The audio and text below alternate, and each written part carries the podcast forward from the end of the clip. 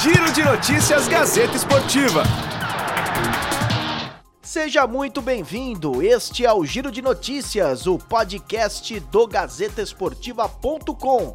Eu sou Felipe Osboril e a partir de agora você fica muito bem informado sobre a Copa do Brasil e o Palmeiras, que encara o Internacional em busca de uma vaga na semifinal do torneio nacional, o torneio mais democrático do país. Mais de 50 milhões ao vencedor. E na noite desta quarta-feira, o Allianz Parque será palco deste jogo entre Palmeiras e Internacional.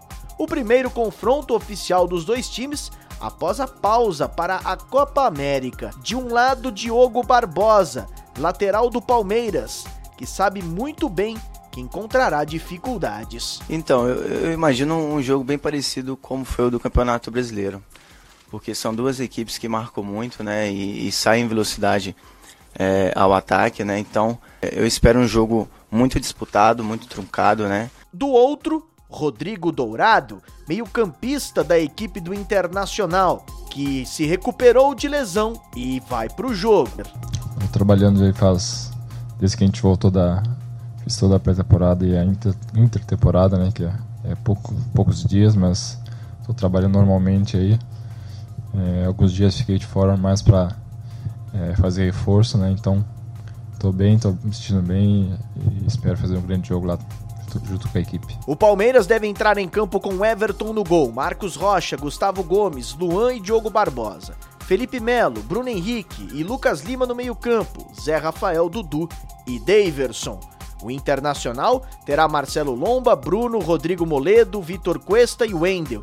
Rodrigo Dourado, Edenilson, Nonato e Patrick, Nico Lopes e Paolo Guerreiro, destaque da seleção peruana na Copa América. Ainda pela Copa do Brasil, mais confrontos agitam a rodada de início das quartas de final do torneio nacional. A Arena da Baixada será palco de Atlético Paranaense e Flamengo. Já o Grêmio, em sua arena, recebe o Bahia. Às 7h15 da noite, na quinta-feira, um jogo: Cruzeiro e Atlético Mineiro. O zagueiro Gil já está de volta ao Corinthians. Nesta terça-feira, ele apareceu no CT Joaquim Grava, no Parque Ecológico, depois de desembarcar no Aeroporto Internacional de Guarulhos. O defensor pôde matar a saudade dos velhos conhecidos e não escondeu a felicidade de retornar ao clube onde viveu as maiores alegrias como jogador. Foi o período mais feliz assim da minha vida, da minha carreira. Então é importante voltar para casa e continuar fazendo o trabalho da melhor maneira possível.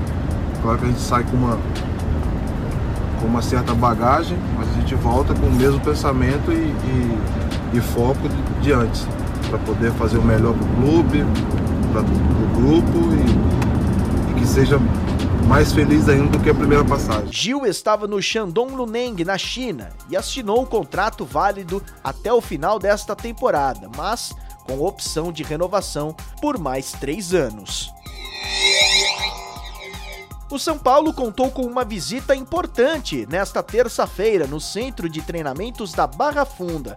O ídolo do clube, Kaká, foi ao local de trabalho do São Paulo para prestar o apoio ao grupo na volta às disputas do Campeonato Brasileiro, que acontecem no próximo sábado às 7 da noite, horário de Brasília, contra o Palmeiras, no clássico, no estádio do Morumbi. Revelado pelo São Paulo, Kaká deixou o clube em 2003, se transferiu para o futebol europeu, fez sucesso com o Milan e chegou ao auge como o melhor jogador do mundo em 2006 e 2007.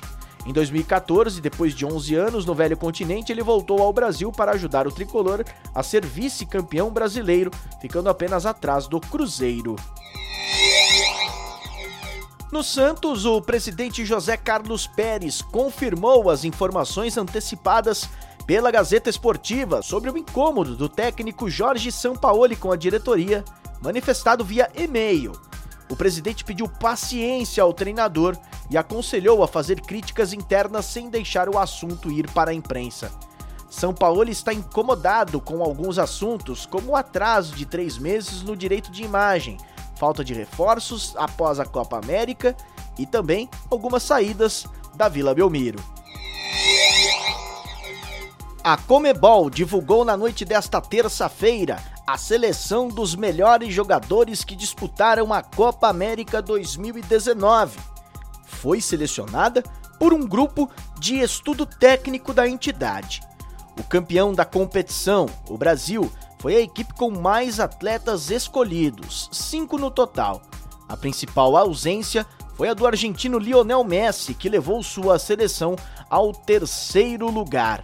A seleção tem Alisson no gol, o zagueiro Thiago Silva, o lateral direito Daniel Alves, o meia Arthur e o atacante Everton Cebolinha, artilheiro da competição com três gols. Ele nos conta como foi a disputa desta Copa América e como será daqui para frente sua situação. Importante, um, um título de expressão, é, mas como eu falei com o futebol é dinâmico, as coisas acontecem muito rápido. Daqui a pouco você entra em campo e nem sabe se está entrando em campo pela última vez, né?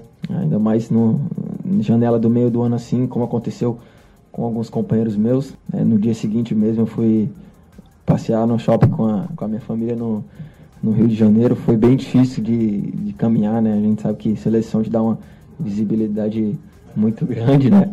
É, a nível nacional e acabei sendo visto aí também mundialmente, né? Isso foi é, uma mudança de, de chave, com certeza, de, de patamar na minha vida e na minha carreira também. O vice-campeão Peru teve o lateral esquerdo Trauco do Flamengo e o atacante Paulo Guerreiro do Internacional. A seleção ficou da seguinte forma: Alisson no gol, lateral direito Daniel Alves, na zaga Jimenez do Uruguai, Thiago Silva e Trauco na esquerda, meio-campo com Arthur, Paredes da Argentina e Vidal da seleção chilena. Rames Rodrigues da Colômbia está no ataque ao lado de Everton e Paolo Guerreiro. Ponto final no giro de notícias do GazetaEsportiva.com. Muito além dos 90 minutos. Giro de notícias Gazeta Esportiva.